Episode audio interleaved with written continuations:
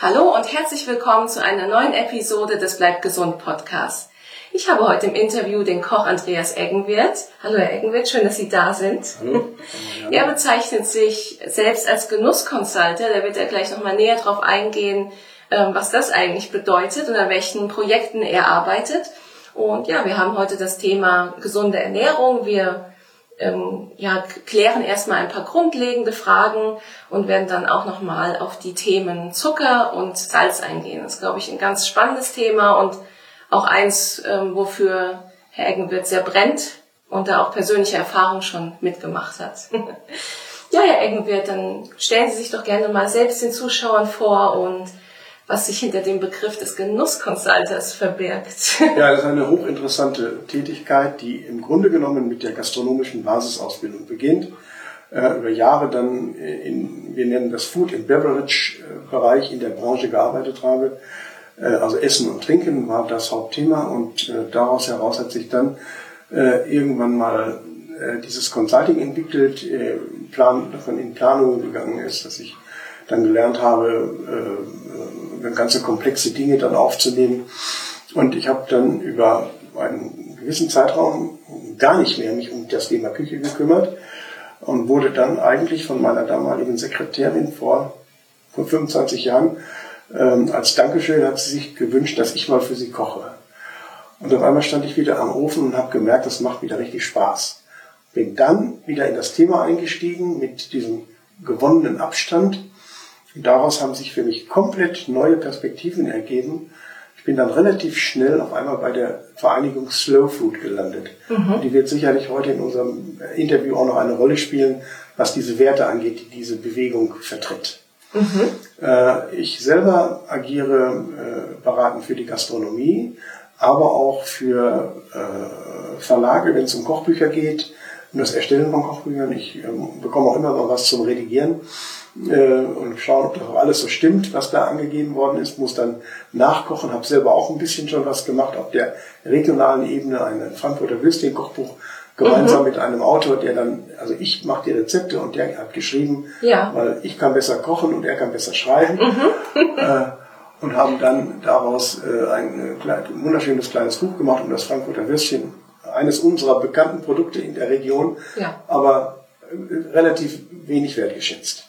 Und das ist so in, mal so ein Querschnitt in, aus meiner Arbeit. Ach so, eins darf ich nicht vergessen. Ich habe ein Projekt, ein, ja. ein, Lieblingsprojekt. Ich arbeite seit 17 Jahren ähm, in einem Projekt, das heißt Junior Köche Deutschland.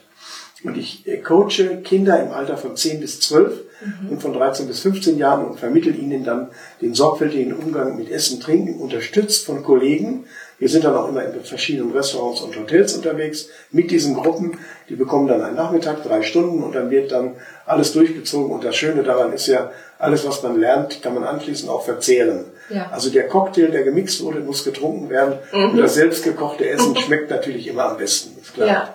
Man kann ja auch eigentlich nicht früh genug anfangen. Deswegen ist da, glaube ich, Aufklärung bei Jugend und Kindern sehr wichtig. Meine Kernmotivation war die Verantwortung. Also ja. Ich habe gemerkt, dass Kinder mir erzählt haben, äh, bei meinen ersten kleinen Tests, äh, Geruchstest, äh, äh, Blindtest, äh, habe ich mir den Apfel hingehalten, dann haben die gesagt, der riecht nach Shampoo. Ich sage, wie bitte? das ist Shampoo, was sie mir da vor die Nase halten. Da war ich, das kann doch nicht wahr sein. Der Apfel ist nicht mehr der Apfel, sondern der Apfel ist Shampoo. Oh und da mhm. dreht sich einiges um und einige Kinder meinten, Kühe wären lila. Ah. Die wussten gar nicht, wie richtige Kühe aussehen. Ja. Und, so, und jetzt muss ich was machen. Und vor 17 Jahren bin ich damit angefangen und da hat sich richtig was entwickelt aus dieser ganzen Geschichte. Ja, super. Da werden wir vielleicht im Laufe des Gesprächs nochmal drauf zurückkommen. Ich würde vorab erstmal ein paar allgemeine Fragen zur Ernährung mit Ihnen klären, bevor wir dann nochmal intensiver auf die Themen Zucker und Salz eingehen. Und da fangen wir mal an mit dem Thema Regionalität und Saisonalität. Das heißt ja immer, ähm, dass es nicht nur gut fürs Gewissen ist, sondern auch gut für die Gesundheit. Warum ist das der Fall? Ja, gut für die Gesundheit. Insofern äh, essen Sie mal eine fettige Gans. Wir haben ja heute noch so Außentemperaturen so um die 30 Grad. Äh, bei so einem Wetter ist für den Körper sehr, sehr schwer. Äh, das heißt also, wir müssen im Grunde genommen, und die, die Natur selber funktioniert ja auch so. Wir bekommen im, im Herbst, im Winter unsere Wintergemüse. Mhm. Wir, wir, wir wecken ein. Zwischenzeitlich hat man dann auch diese Form des Fermentierens wieder entdeckt. Zu Hause wird immer wieder ja. mehr. Die Leute machen teilweise ihr Sauerkraut schon selber, äh, was natürlich handwerklich hochinteressant ist. Es ist natürlich günstiger, das beim Metzger zu kaufen. Das ist die Gleichwertigkeit des Sauerkrauts, genau das Gleiche. Aber das selber machen und dann auch dieses Erleben, wie sich Produkte über einen Fermentationsprozess nur mit Salz auf einmal zu einem Genussthema entwickeln.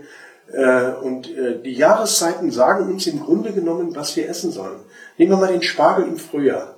Was macht der Spargel denn mit unserem Körper? Er entwässert. Und das ja. ist im Frühjahr eine ganz wichtige Sache, dass wir dann aus der Ernährung des Winters und in der, in der Vorbereitung für die nächste Jahreszeit, dass der Körper sich wieder regeneriert. Warum machen wir eine Fastenzeit, äh, äh, die eher aus der, aus der, aus der religiösen Ecke kommt, mhm. ob es jetzt die ähm, Muslime sind, die mit ihrem Ramadan das machen, aber auch in der katholischen Kirche oder in der evangelischen Kirche, die in der christlichen Kirche das Thema Fastenzeit bis vor Ostern. Das hat, hat alles Gründe, die damit zusammenhängen, dass was, was ist an Produkten da, was ist wichtig für den Körper und wie gehe ich am besten damit um. Ja. Und deswegen ist Regionalität, und jetzt kommt das Thema, das ist die Saisonalität. Ja. Jetzt kommt die Regionalität. Die Regionalität äh, ist natürlich, äh, hat natürlich auch was zu tun mit Wertschöpfung. Das heißt, wenn ich, äh, wenn die, wenn die Äpfel, die wir in Hessen, machen wir nur mal so ein Beispiel auf, wenn wir die Äpfel, die wir in Hessen essen, alle von unseren Streuobstwiesen kommen, dann würde das, was wir für die Äpfel bezahlen, an Geld in Hessen bleiben. Mhm. Das heißt, wir, wir schaffen nicht nur die kurzen Wege, Anlieferungswege, wir schaffen nicht nur den Erhalt der Vielfalt der Äpfel, sondern wir lassen auch das Thema Wirtschaftlichkeit im eigenen Bundesland und kaufen nicht irgendwelche äh, Produkte aus Südafrika oder äh, wo auch immer, ähm, die, Sachen dann herkommen, weil bei uns der Apfel nicht wächst. Und ein besonderes Thema für mich ist das Thema Tomate. Also äh, vielleicht können wir da irgendwann nochmal in unserem weiteren Gespräch nochmal drauf eingehen, weil das ist ein äh, Thema. Äh, wir meinen, wir müssen Tomate essen das ganze Jahr über. Und die Tomate hat überhaupt in ihrer ganzen ähm, äh, Struktur, hat die überhaupt nicht das Potenzial und ist auch gar nicht entscheidend, das ganze Jahr gegessen zu werden. Die muss gegessen werden, wenn sie reif ist. Ab Juli, August, September. Ja. So. Und alles, was wir an Tomatenproduktion haben, was vielleicht jetzt nicht frisch gegessen wird, aber dann überschüssig ist, da lässt sich die wunderbarsten Sachen draus machen. Vom Tomatenmark, vom Ketchup angefangen, können Sie alles selber machen. Äh, äh, natürlich jede Menge und so weiter. Und es gibt sogar ein leckeres Tomateneis. Also wir müssen uns einfach wieder angewöhnen, das, was die was die Regionalität bringt, also einmal die Saisonalität bringt, aber es in die Region bringen. Damit erreichen wir die Biodiversität der Region. Mhm. Die Landwirtschaft bekommt dann auch Produkte, die sie produzieren kann und sie hat einen gesicherten Absatzmarkt. Ja. Da, wird, da wird vom Handel dann nicht mehr großartig gefeilscht und wenn wir dann auch noch die Zertifizierung Bio noch drauf kriegen, wobei ich eher, ich bin da eher so der für die Nachhaltigkeit. Also ich nehme auch einen Apfel der nachhaltig produziert, äh, also gewachsen ist mhm. und hat kein Biosiegel. Mhm. Das ist für mich, ist, ist für mich keine Glaubensfrage. Mhm. Aber wir müssen hier mehr in die Regionalität gehen. Und Corona hat es gezeigt. In dem Moment, wo die Grenzen zu sind, gibt's auch nicht mehr die, die Lieferungen aus den fernen Ländern, die uns unseren, unseren Produktmarkt bestücken. Wenn wir nicht selber uns in, in, vor Ort unsere, unsere Ernährungsstrukturen, unsere, unsere, die Landwirte entsprechend anhalten, das zu produzieren, was wir auch wirklich brauchen, dann dürfen wir uns nicht wundern, dass unsere Landwirtschaft in die Schieflage gerät, dass sie nur noch Subventionen brauchen, beziehungsweise dass die Produkte weiß Gott woher kommen und haben einen, einen Weg äh, hinter sich gebracht. Also ich sag mal, grüne Soße, nicht die Frankfurter grüne Soße, die grüne Soße mhm.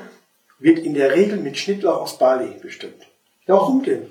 Weil es da so günstig ist und weil das, der Transport über die Flieger dermaßen günstig ist, also lässt man das in Bali produzieren und nicht mhm. mehr bei uns. Also ja. da, da sind Entwicklungen eingetreten im Laufe der Jahre, die halte ich persönlich für überhaupt nicht gut. Ja. Ähm, und vor allen Dingen, sie machen abhängig. Und das haben wir jetzt bei Corona in dieser Zeit ganz deutlich zu spüren bekommen. Mhm. Ich denke, das Umdenken ist eingefädelt. Da mhm. wird eine Menge passieren. Ja. Das heißt, man ist ein bisschen ähm, abhängig davon geworden, dass man immer alles zur Verfügung hat. Das ist, was eigentlich von uns kommt. Das sind wir ja. Verbraucher. Ja. Also wir regeln das. Ja. Wenn ich nicht will, dass ich im Februar Tomaten esse, dann muss ich einfach darauf verzichten. Und wenn Sie sich diese Tomaten, die Sie im Februar äh, überall im Handel kriegen, äh, wenn Sie die essen, die sehen super aus, die haben alle die gleiche Größe, die können Sie acht Wochen in den Kühlschrank legen, da passiert nichts mit.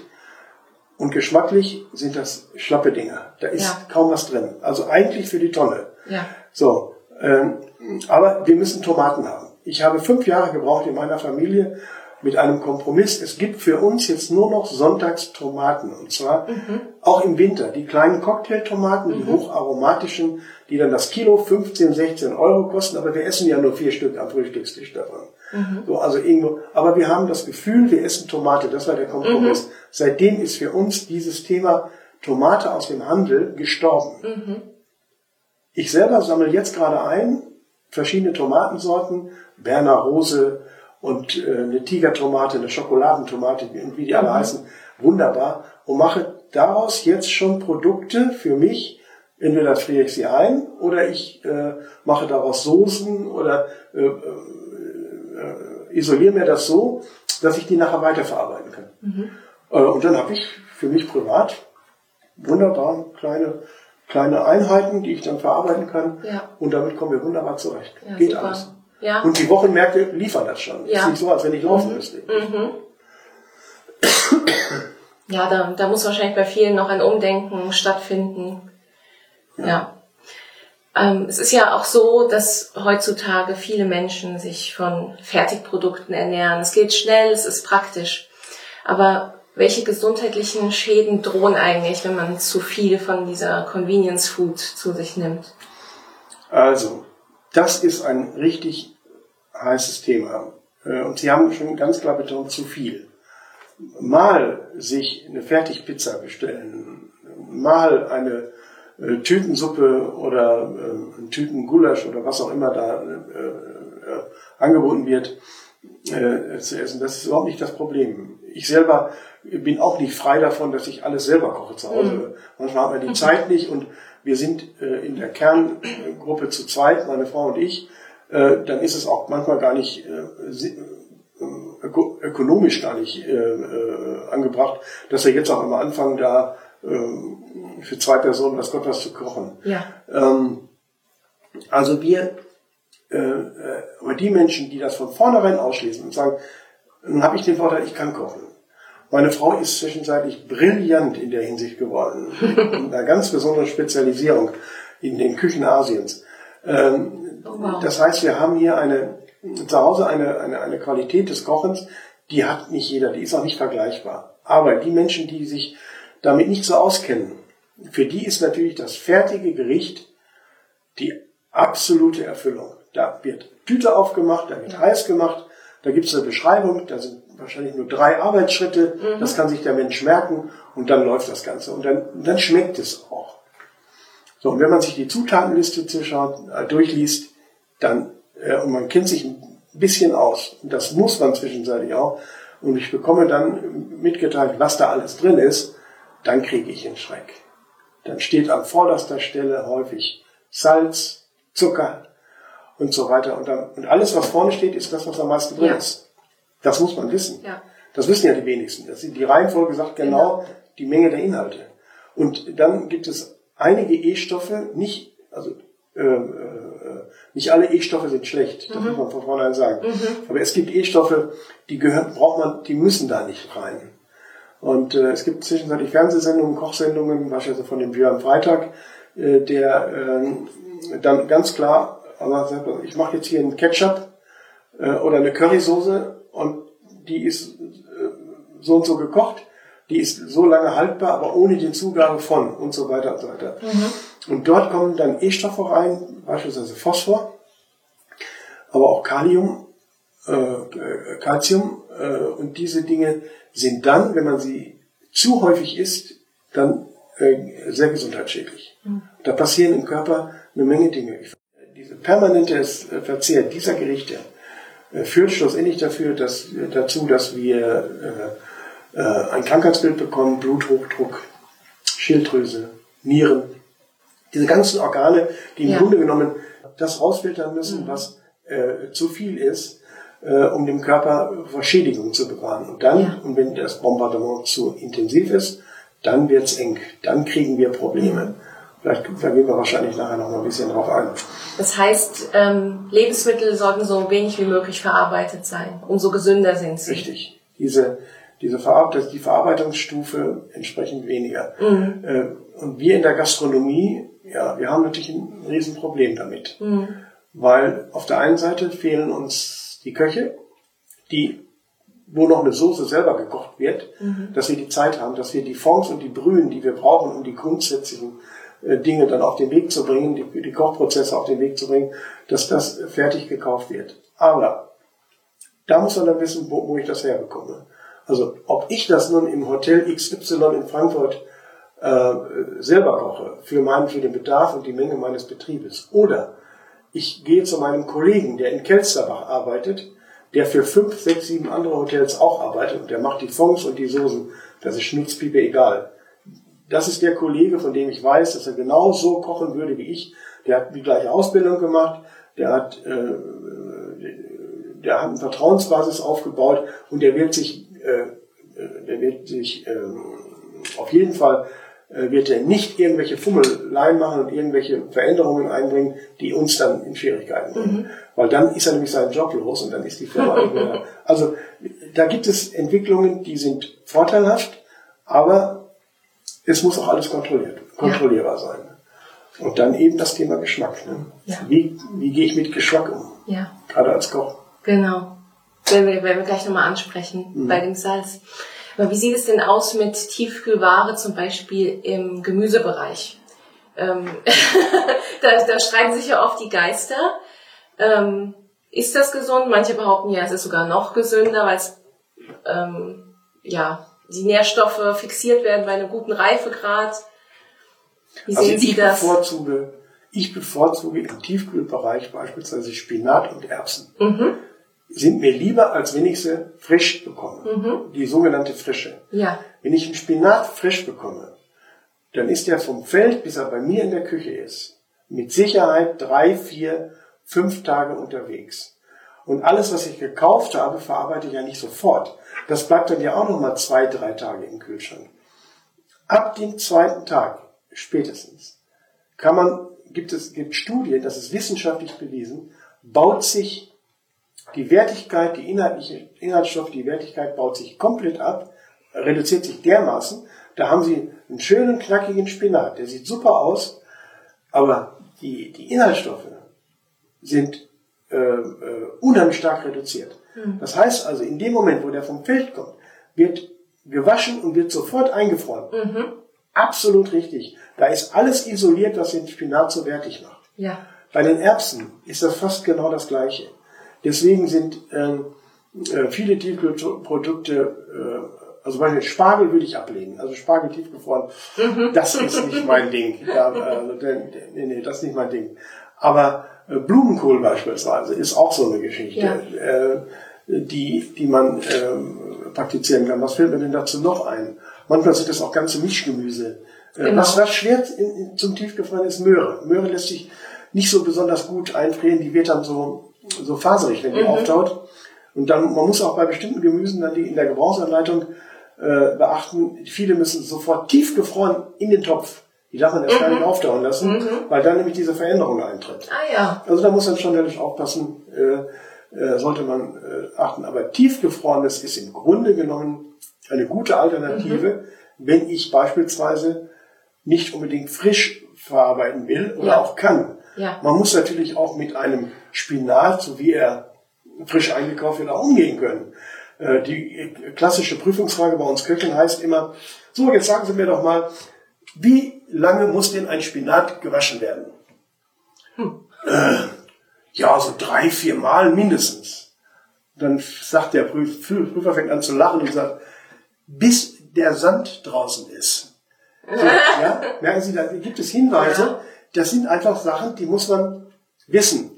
Und eine normale Hausfrau, äh, die das so nicht gelernt hat und die diese Portionssystem nicht kennt, die kann dann auch schlecht damit umgehen. Das ist einfach wirklich Kochen und deswegen gehören so Kochschulen wie die Genussakademie in Frankfurt und so weiter, die gehören einfach dazu, um sowas zu lernen. Mhm. Äh, wir haben, äh, und dann natürlich auch, und das darf man nicht vergessen, wenn ich mir jetzt weiter so einen Blumenkohl kaufe, dann habe ich so viel äh, biologischen Abfall noch dran, der, diese, diese, diese Strünke, die Blätter ja. und so weiter, das muss ja auch alles weg, das muss ja alles entsorgt werden. Äh, wir zu Hause haben unsere Biotonne jetzt erweitert, haben die größer gemacht. Mhm. Wunderbar. Aber wer kann das? Das ist die, die, die Leute, die irgendwo zur Miete wohnen, die nur reduziert äh, ihre Behältnisse haben, die kriegen das doch gar nicht hin. Also die sind dann froh, wenn der Gemüsehändler, und jetzt kommen die Tricks, wunderbar, Bauernmärkte in Frankfurt, da bieten die Händler ganze Gemüsemischungen an für 4,50 Euro, sage ich mhm. mal so in dem Dreh. Und da kriegen sie eine, können sich eine Wahnsinns-Gemüsesuppe kochen. Das ist ein ganzer Beutel voll mit allem. Bohnen, ja. Peter, äh, Petersilie ist da drin, Blumenkohl ist drin, Möhren ist drin, alles drin, was ja. Kohlrabi, alles, was der Markt bringt. Und dann können sie damit wunderbar arbeiten. Und das sind so die Lösungen, ja. um dann auch frische zu Hause brillant zu kochen. Super. Okay, ich muss nochmal ja, und heutzutage hört man ja auch ganz oft, selbst wenn man sich ähm, gesund ernährt mit viel Gemüse und viel Obst, dass die heutigen ähm, Sorten oft ja arm an Nährstoffen sind im Vergleich zu früher. Stimmt das oder ist das ein Mythos? Nö, da ist was dran. Ja. Und zwar, das hängt damit zusammen, dass die meisten, also ich rede jetzt von den Produkten im Handel, nicht Wochenmarkt. Nicht Wochenmarkt. Die Wochenmärkte sind Erzeugermärkte. Mhm. Und die ernten ihre Äpfel reif. In den Wochenmärkten sind beispielsweise sind viele, viele Produkte, gerade auch Obst, ist eigentlich noch nicht durchgereift. Das heißt, sie kriegen beispielsweise eine Ananas, die ist kritzegrün, die wird ihnen als Ananas verkauft. Wer es nicht weiß, schneidet die an, hat ein helles Fruchtfleisch, da ist überhaupt noch nicht alles entwickelt, zu Ende entwickelt. Und äh, schmeckt dann auch eigentlich relativ schlapp, so dezent nach Ananas, sag ich mal. Mhm. äh, was macht man? Und das, das erzählt einem aber dann keiner im Handel. Was muss man mit der Ananas machen, damit sie besser ist? Sie muss man in Zeitungspapier einpacken und wahrscheinlich, je nachdem, so roundabout 10 bis 14 Tage in dem Zeitungspapier einfach liegen lassen. Und da kann sie dann noch nachreifen? Danach reift die, dann mache ich das Papier auf und bin erstaunt, wie orange-gelb die Ananas geworden ist aber dieser schöne grüne Strunk da oben, die Blätter, ja. sind sowas von verknurzelt. Mhm. Und unten am Stielansatz hat sich Schimmel gebildet, Egitigit. Oh. So, und dann, so, und das ist eine Frucht in diesem Qualitätszustand, darf der Handel die nicht mehr verkaufen. Mhm. Oder er verkauft sie dann noch gerade eben zum reduzierten Preis. Mhm. Da kriege ich jedes Mal ein Hörnchen. Das ist die Qualität. Ich bekomme im Grunde genommen für 99 Cent eine total durch, für unsere Möglichkeiten. Also dort, wo die Ananas wächst, ist der Reifegrad noch, ähm, noch andere geschmackliche Positionen. Ja. Aber für unsere Möglichkeiten ist das die optimale Ananas. Und die kaufe ich für 99 Cent, die wird verschleudert, weil die Leute drumherum einfach nicht begreifen, dass das genau der Wert ist. Der muss im Grunde bezahlt werden. Die, bis, bis die Ananas da gereift hat, hat die im Regal gelegen, ist die ein paar Mal umgeschichtet worden, die hat einen Aufwand gehabt und so weiter und so weiter. Die gehört eigentlich teurer verkauft.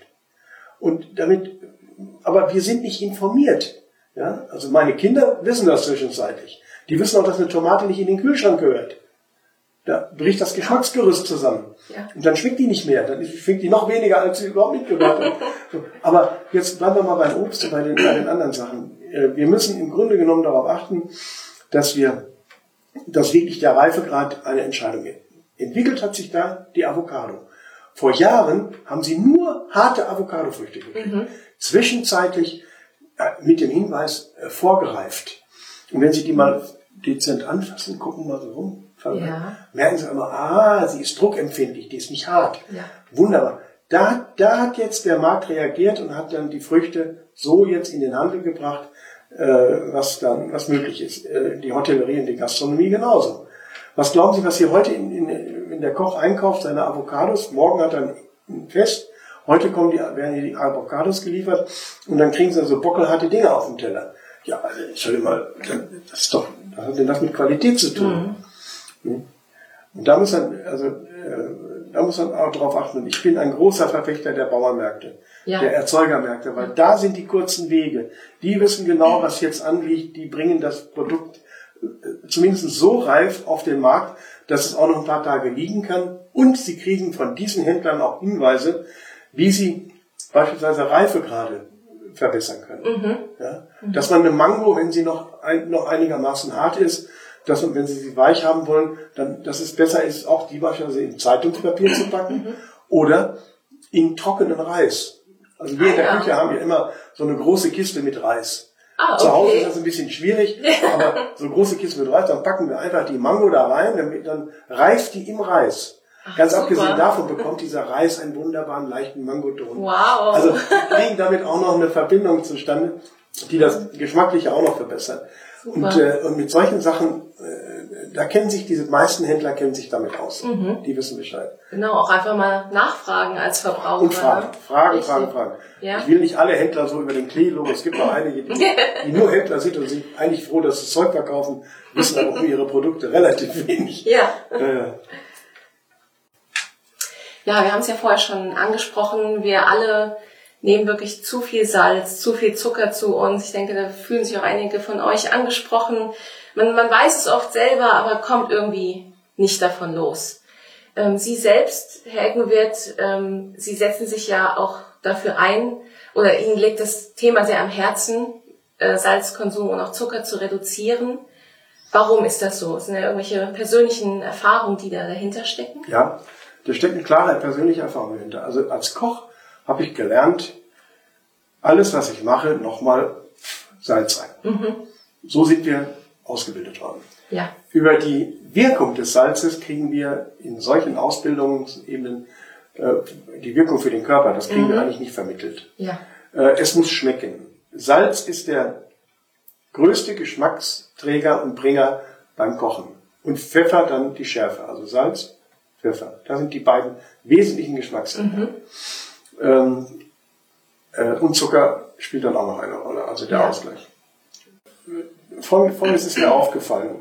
Ich mache einmal im Jahr äh, in der Zeit äh, nach, äh, nach Karneval bis Ostern mache ich immer meine Fastenzeit. Mhm. Die typische klassische Fastenzeit. Ja. Als, äh, da wird dann alles reduziert, Zucker reduziert, Salz reduziert, Alkohol reduziert, gar nicht mehr, die Kompletti. Das erste Gläschen wird erst Kar-Samstag getrunken. Mhm. Die Anfangszeit ist eine Katastrophe. Da meinen sie wirklich, äh, also äh, da, da, das fehlt ihnen was. Sie werden kribbelig. Sie, das muss jetzt sein, dass sie brauchen nachmittags ihr Zuckerteilchen äh, und dann gehen sie äh, und dann nach einer gewissen Zeit geht das, wird das einigermaßen aufgehoben. Ja. Und ich trickse mich im Grunde genommen aus, indem ich anfange mit Ananas, mit einer reifen Ananas. Mhm. Damit habe ich Zucker und einen hohen Stand an Mineral, Mineralität, die mhm. der Körper aufnimmt. Und dann ist er zufrieden. Und die Ananas wird auch sofort verdaut. Also die hat einen relativ schnellen Grad äh, um die Sättigung, mhm. das Sättigungsgefühl. So, ähm, dann kommt jetzt der, der Tag X, wo dann wieder normal gegessen wird, in, dem, in Anführungsstrichen. Und dann stellt sich heraus, dass vieles, was wir, was ich bisher gekocht habe, viel zu intensiv gesalzen ist. Ähm, also beispielsweise Salz, auch, bei mir findet das Salz auf dem Frühstücksei nicht mehr statt. Mhm. Das Ei ist selbst so aromatisch, dass ich das Salz nicht mehr brauche. Und Sie kriegen es auch immer wieder, ich in der Gastronomie immer wieder präsentiert.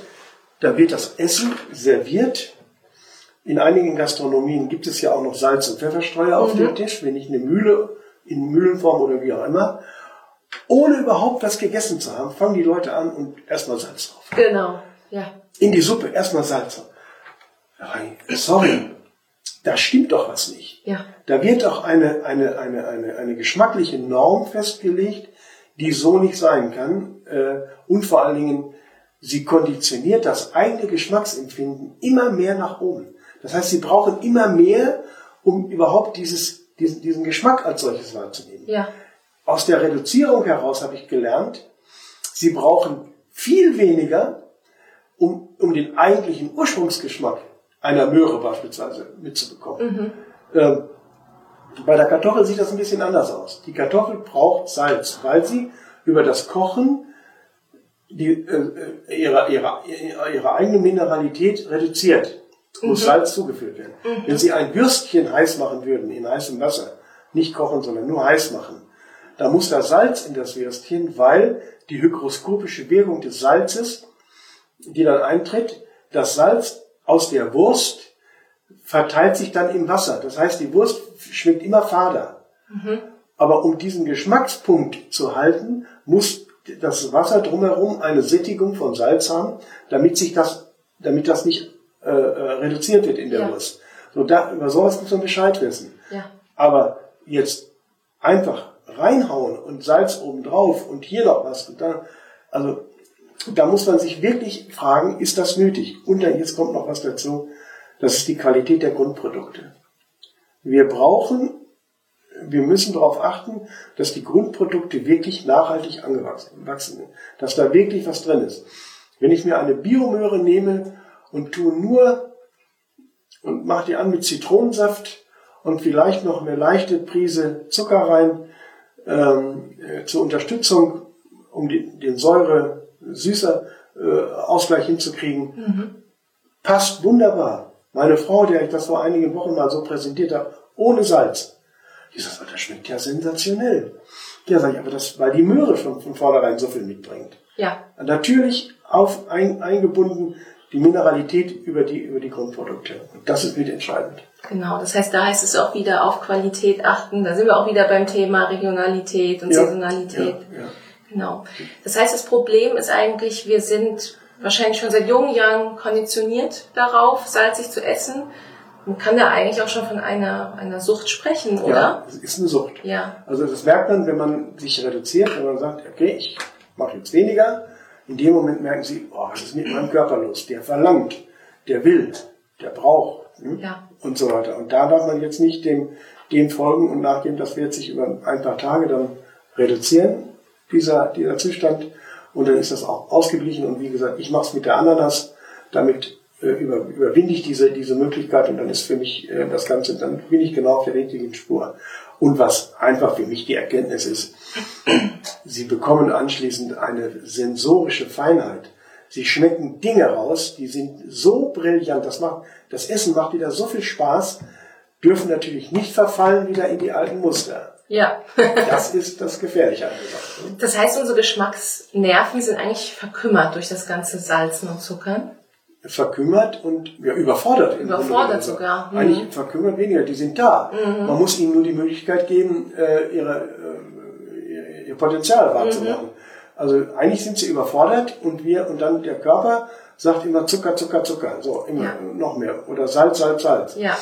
Äh, mein Enkel, anderthalb Jahre alt, mein Sohn, der kriegt im Moment Zucker komplett weg. Der kriegt nichts Süßes. Da gibt's nicht vom Opa ein Stückchen Schokolade oder, oder ein Bonbon. Wird alles abgelehnt. Der Junge weiß überhaupt nicht, wie das schmeckt. Der isst alles. Dieser Junge isst alles. Wow. Aber er bekommt nicht diese Zuckerbomben, mhm. die, die man den Kindern immer gibt.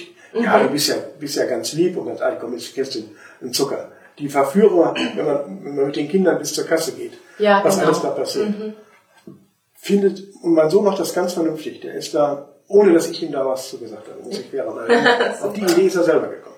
Das heißt, dass, ähm, ja, dass man schon in jungen Jahren halt verfallen kann in diesen Teufelskreis und eigentlich müsste man schon da ansetzen, dass man erst gar nicht in diese ja. Sucht reinkommt. Sie wissen, wie viel Zucker in so einer Flasche Coca-Cola ist? Ja, man hat das ja öfter mal gesehen. Wird, es wird immer wieder demonstriert. Ja, genau. Coca-Cola 32 Zuckerstücke. 32. Die würde kein Mensch essen, Nein. wenn man, wenn man sagt, okay, jetzt hauen wir die 32 Zuckerstücke rein. Ja. Aber über die Coca-Cola nehme ich das. So, ähm, da haben wir jetzt auch mal ein Produkt genannt, äh, aber das ist, dieses Produkt ist symptomatisch für alles andere auch. Ja. ja ganz ja. andere. Aber, aber Sie sagen, nach ein paar Tagen ähm, ist das schon wieder ähm, rückläufig, äh, dass man, also dass man so ein großes Verlangen hat. Ja. Das Verlangen reduziert sich. Okay. Das ist wie eine Überwindung einer, einer kleinen Sucht. Ja. Ähm, äh, und dann ist, ist man aus dem, aus diesem Kreislauf raus und dann, mhm. dann, Leute, dann wird man auch ruhiger und dann schmeckt das auf einmal alles. Und was ich beispielsweise mache, äh, ich äh, äh, tue ich mache in meinem Kaffee keinen Zucker mehr. Mhm. Ich habe mir einfach gesagt, die Milch ist süß und diese Süße reicht mir. Mhm. Ja, Kopfsache. Genau. Das ist eine reine Kopfsache. Ja. Damit gebe ich einfach über, über, über, meine, über meine Denkweise dem Körper das Signal, damit musst du jetzt zufrieden sein, ist erledigt. Ja. Und mein Cappuccino, oh, ich brauche keinen Zucker. Die Milch ist gut, wunderbar. Und welchen Tipp hätten Sie denn für unsere Zuhörer?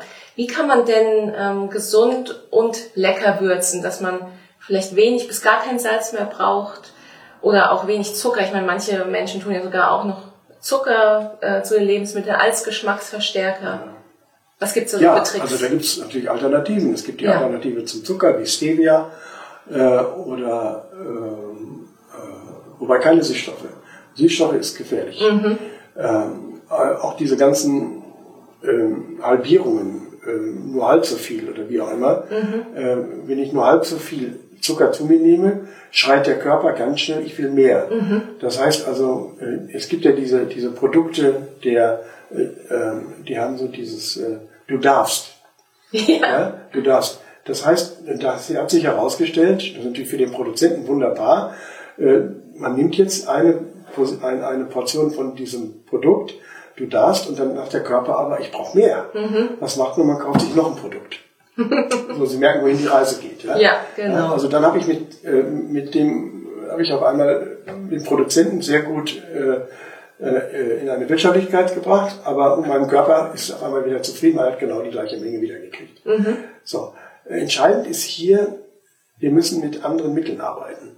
Was hochinteressant ist, ist das Verarbeiten von frischen Kräutern.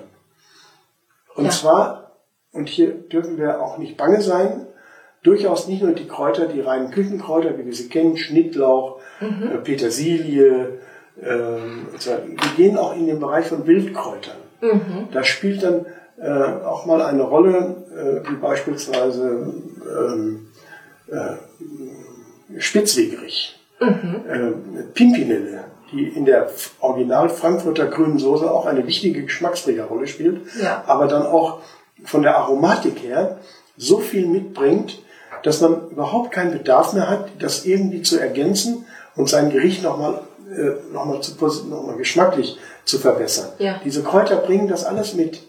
Und äh, wer sich damit ein bisschen beschäftigt und dann auch vielleicht auf seinem Balkon oder mit den Möglichkeiten, die man hat, vielleicht auch im eigenen Garten sich ein kleines Kräuterbeet anlegen, sensationell. Essen Sie mal eine jetzt, sie blühen noch, Kapuzinerkresseblüte. Mhm. Die sieht ja nicht nur toll aus, da reinbeißen, das ist ein geschmackliches Erlebnis. Und sie bekommen für ihre Schilddrüse so einen wunderbaren Jod-Push mit, dass kann es ihnen doch nur gut gehen. Ne? Optisch toll, ja. sieht super aus, Auge ist mit 80 Prozent dessen, wie wir Geschmack beurteilen, findet sowieso übers Auge statt. Mhm. Und dann äh, beißen sie auch noch in diese Kapuzinerkresseblüte rein und dann haben sie so einen feinen, scharfen äh, Jodgeschmack. Das ist super. Also ich ich könnte jetzt schon wieder reinpassen. das heißt, man kann eigentlich Salz ersetzen durch Kräuter. Ersetzen, ja. Ja, ja. super. Das heißt, äh, für, für euch Zuhörer vielleicht auch einfach mal neue Kräuter ausprobieren. Nicht, nicht immer nur die drei, vier, die man äh, im Supermarkt kaufen kann. Da kann man ja auch mal experimentieren. Ja, also die normalen Kräuter, Küchenkräuter, ja. ja. Also ruhig mal auch auf den Wochenmarkt gehen. Diese, genau äh, Leute wie, wie Querbeet und äh, äh, andere, äh, die haben eine Kräuterpalette teilweise da. Rainer Schecker ist da ein ganz großer in der Hinsicht mhm. äh, auf, der, auf dem Konstabler Markt. Also da gibt es äh, wunderbar. Und dann natürlich das Erlebnis, wie schmecken denn diese Kräuter? Ja. Also meine Kinder müssen die grüne Soße können. Einmal natürlich die Kräuter nennen, aber sie müssen sie auch am Geschmack erkennen. Mhm. Dann werden die Augen zugebunden und dann die am, müssen die Blindtest, das wir trainieren wir, dann können die, die können die Pimpernelle von der Petersilie unterscheiden. Ja, das haben wir sogar schon geschafft, bis in den Kika-Club nach Erfurt. Oh, wow. Wir, wir mhm. haben, haben, in einem Wettbewerb haben zwei Kinder gegeneinander Geschmackstest gemacht. Mhm. Da spielten die Kräuter auch eine Rolle und unser hat super ausgesehen. Ne? Toll. Den wir da ins ja. Rennen geschickt haben, der hat das alles bravour gemacht. Und das sind Erlebnisse. Und nicht nur das, es spielt auch für die Persönlichkeit eine Rolle. Ja. Wenn ich das weiß, dann habe ich auch als junger Mensch einen Wissensstand, der mich unterscheidet von den anderen. Ja. Wenn es um, die, um, um das Erlebnis von Geschmack geht und ich kann es auch noch beschreiben. Ich kann meinem Kumpel sagen, du pass mal auf, mach das mal, ja. probier das mal. Ich kann dir sagen, wie das schmeckt. Das ist nicht bäh und das ist kein Unkraut. Nee, das, das ist was. Äh, jetzt wachsen, jetzt sind gerade die, die ganzen wilden Möhren, mhm. haben jetzt ihre Samenstände oben. Also da mal reingreifen, einmal die Hand zumachen und dann da rein. Das ist ein wunderbarer Geruch. Ja. Und damit weiß, merke ich auch, was da für eine Qualität wächst. Da ja. lassen wir einfach alles da rumstehen. Ja, ich glaube, die wenigsten haben da leider einen Bezug dazu, zu, zu Gerüchen, Geschmäckern. Ja, ja. Den Bezug hat mir meine Mutter beigebracht. Als wir sind beim Sonntags, bei uns gab es auch Sonntagsspaziergang. Ja. Dann hat meine Mutter uns erzählt, was am, was am Wegesrand wächst. Das haben seine Kinder das gelernt. Super. Meine ganzen, auch meine Schwestern, so unterschiedlich wie wir uns mhm. alle entwickelt haben. Aber diesen Bezug zur Natur, den haben wir alle. Mhm. Ganz früh angelegt. Ja, das ist wahrscheinlich leider auch eine Generationsfrage, weil irgendwie der Alltag wird immer hektischer und wie, wie bereits erwähnt, es muss alles schnell sein, praktisch. Ja, und wer geht denn in die Natur und, und, sagt, und, und wertschätzt Unkraut? Ja, Herr Engelwitz, Sie haben es ja gerade schon erzählt, dass es auch persönlich in Ihrer Familie so war, dass schon Ihnen und Ihren Schwestern bei Sonntagsspaziergängen äh, die Kräuter am Wegesrand äh, erklärt wurden. Heute ist das ja leider nicht mehr so der Fall, dass solch ein Wissen über Lebensmittel von Generation zu Generation weitergegeben wird. Wie können wir wieder dahin zurückfinden? Ähm, zu, zu dieser Mentalität oder wie können wir unsere Kinder sensibilisieren für dieses Thema?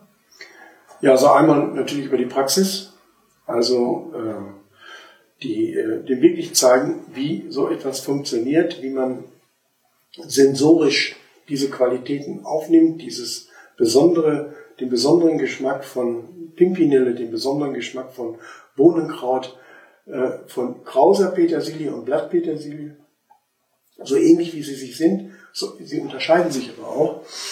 Äh, äh, und äh, mit, den, äh, mit, der, mit der Umsetzung in, in, in, im Grunde genommen die Handwerklichkeit, dass man sagt, okay, und jetzt geht man mit einem Produkt so um. Schnittlauch wird nicht gehackt, Schnittlauch wird geschnitten. Mhm. Wenn er gehackt wird, wird er matschig und dann wird er bitter.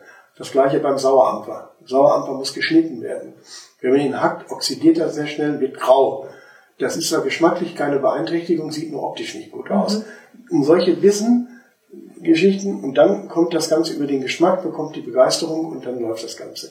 Ja. Was noch eine Rolle spielt, das darf man nicht ganz unterschätzen, das ist dieses Riesenangebot an Büchern zum Thema Kochen. Oberbegriff Kochen, ja.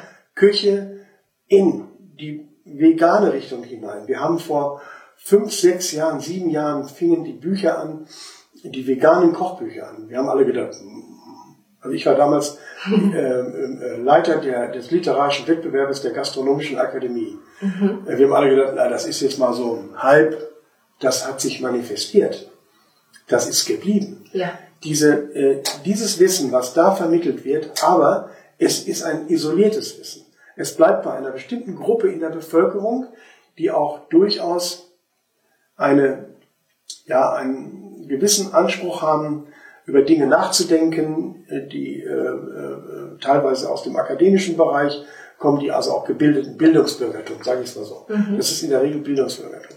Ähm, die, äh, und natürlich dann die ganz normalen Kochbücher, wenn ich an Tim Melzer denke oder an Jamie Oliver, der auch Bücher dann rausgebracht hat, um, um die Schwelle niedrig zu halten, das 15-Minuten-Kochbuch.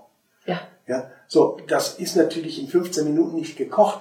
Das ist zu Ende gekocht in 15 Minuten. Mhm. Die Vorbereitung als solches steckt als Aufwand, als Zeitaufwand da gar nicht drin. Aber man macht es leichter. Man, man, äh, ähm, man nimmt einfach die, äh, die Schwelle niedriger. Und diese Bücher äh, sollten eigentlich dazu führen, dass wir alle viel, viel mehr wissen um Kochen. Das aber tun wir aber nicht. Das tun wir nicht. Es hat sich witzigerweise jetzt nicht so entwickelt und sagen, oh, hier kommt dieser ganze Riesenwust an Kochbüchern und wunderbar tolle Bilder. Es wird alles herrlich dargestellt und die Köche, die dahinter stehen, sind super Leute, die machen Spaß, die sitzen im Fernsehen und die machen alles Küchenschlacht ja. jeden Tag, ja, so. Und was ist das? das ist Unterhaltungsprogramm. Das hat sich auf der Ebene Unterhaltung hingestellt und anschließend gehe ich und reiße den Beutel auf und mache die Suppe heiß. So, das ist, ich sage jetzt etwas überspitzt natürlich dargestellt, aber äh, das ist interessant, diese Entwicklung. Die, die hat sich nicht so entwickelt, wie wir uns das gedacht haben. Und dann natürlich das Thema vegan und vegetarisch. Also meine persönliche Reduzierung äh, an Fleisch ist dramatisch. Ich habe früher bestimmt in der Woche sechs, sieben Mal Fleisch gegessen, mhm. ob mittags oder abends, je nachdem, aber so verteilt sich sieben Mal. Ja. Ein, zweimal, maximal dreimal vielleicht. Ja. Äh, gestern Abend habe ich ein Würstchen gegessen. Ansonsten war alles nur vegetarisch. In, der Hin in der Hinsicht hat aber schon ein Umdenken stattgefunden. Richtig. Und man, und aber auch immer nur in einer bestimmten Bevölkerungsgruppe. Ja, das, das muss man isoliert sehen. Ja. Wir haben die, äh, ich habe ja auch versucht in meinem Kinderprojekt Kinder aufzunehmen, ich sag's mal so aus bildungsfernen Schichten, politisch korrekt ausgedrückt. und dann kommen die in der Regel auch aus bestimmten Stadtteilen. Mhm. Die habe ich nicht gekriegt. Ich habe auch Stipendien ab, abgerufen, dass man sagt, zwei Kinder, ohne dass die anderen das wissen, die sind for nothing hier drin, die werden mitgenommen. Geht nicht. Die bleiben zu Hause, die sitzen bei Papa nachmittags auf dem Sofa, die Tüte Chips daneben und gucken sich im Fernsehen das Fußballspiel an. Ja. So, und damit, äh, die wollen das auch gar nicht. Die, die, die sind schon so, wenn man sich die dann teilweise anschaut, wie übergewichtig manche Kinder durch die Gegend laufen äh, und was es für sie bedeutet, auch schon in jungen Jahren für, für eine Belastung für den Körper, dann frage ich mich, Leute, das, das, wird, das wird ein Ding werden ohne Ende. Wenn die älter werden, und dann kommen die richtigen gesundheitlichen Probleme, denn die Anlage wird in jungen Jahren mhm. gelegt. Ja. Da kriegt der Körper die Ausrichtung. Ich habe auch mit 14 Jahren, 15 Jahren Bester in der Schule im Sport. Ich habe die einen Rekord nach dem anderen gebrochen. Ich habe nur, ich habe mich im Wesentlichen von Reis und Zigeunersoße ernährt im Restaurant meines Vaters. Ja. Also das habe ich dann mal durchgezogen. Das hat mir geschmeckt, da war ich zufrieden und abends gab es sowieso nur kalt ja, und das war's dann. Mhm. So habe ich ein Jahr durchgezogen, war trotzdem hervorragend.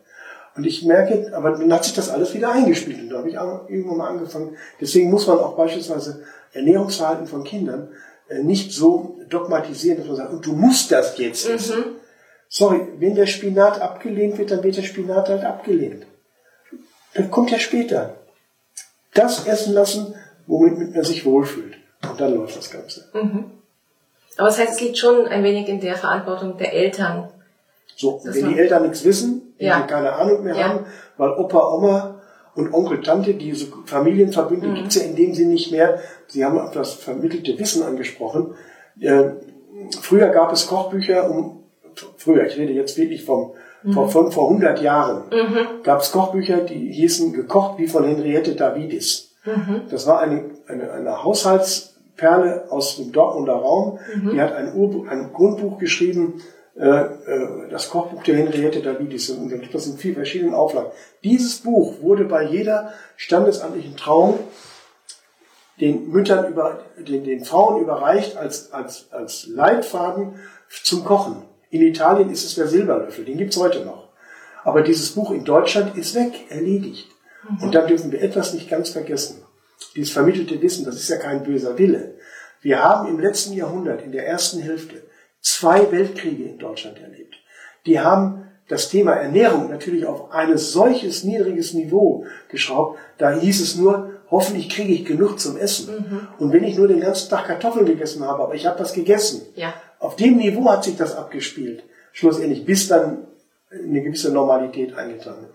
Ich habe einen Freund, äh, der aus Italien, äh, der in Italien, Norditalien groß geworden ist, äh, der ist als junger Mensch von seiner Familie ein halbes Jahr zu seinem Onkel geschickt worden. Und dieser Onkel hat ihn dann zur nächsten Tante geschickt. Warum?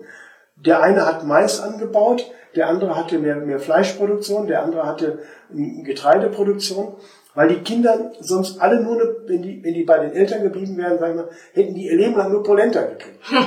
Das wäre eine Mangelernährung geworden. Diese Leute haben ihre Kinder in den Familien aufgrund der Ernährung, das haben die, das haben die nicht wissenschaftlich belegt gewusst, das haben die einfach aus ihrem natürlichen Gefühl heraus gewusst, haben ihre Kinder weitergereicht. Ja. Natürlich mussten die auch arbeiten dort. Ja. Die wurden ja nicht nur zum Vorteil, die mussten nach der Schule auch aufs, aufs Feld, mussten dann mitmachen. Aber das schafft ja auch eine Wertschätzung für die Richtig. Lebensmittel. Richtig. Und damit haben die beispielsweise ihr Ernährungsproblem gelöst, aber haben damit auch dann die Sozialisierung stattfinden. Die kannten ihre Familie, die wussten, wie, wie, wie toll der eine Onkel war, wie sympathisch die eine Tante war. Die, die, haben, die kannten sich untereinander. Das hat auch ein Zusammengehörigkeitsgefühl mitgebracht. Ja. All diese Dinge gehen uns ja heute verloren in der Art, wie wir isoliert leben. Wer kennt denn heute noch seine Nachbarn? Man fühlt Stimmt. sich eher gestört durch das Geschrei der Kinder. Genau. Ja, also, wir sind doch krank. Wir, wir, wir laufen doch auf einen Zustand zu, der ist doch, der kann doch einfach so nicht weitergehen. Ja. Genau, Sie haben es ja auch schon erwähnt, dass eigentlich immer mehr Kinder und Jugendliche auch an Übergewicht leiden. Und ähm, ja, wie, wie wichtig, äh, wie gefährlich ist es schon im Kindesalter übergewichtig zu sein und wie kann man das verm- vermeiden oder dagegen vorgehen? Was empfehlen Sie? Das Thema Übergewicht ist im Grunde genommen ist in der Regel eine, eine Fehlsteuerung der Eltern. Die also zulassen, dass, und jetzt kommen wir wieder auf die Ursprungsantworten zurück, die zulassen, dass die Kinder das Thema Süße, das Thema Fett, Zucker, Kohlenhydrate und Fett machen Fett. Nur Kohlenhydrate machen nicht Fett. Und nur Fett macht auch nicht Fett. Ja, So, in der Kombination, da, da steckt diese Gefahr drin. Und dann, das nächste, die mangelnde Bewegung. Wenn ich das sehe, ich wohne in einem Ortsteil in, in, in Frankfurt, bin sehr nah an Schulen dran, wie die Kinder morgens, dass sie nicht bis in die Klasse gefahren werden mit ihren SUVs. Das ist ja alles. Ja? Diese Mama-Taxis, ja, äh, um Gottes Willen, das Kind darf nicht laufen.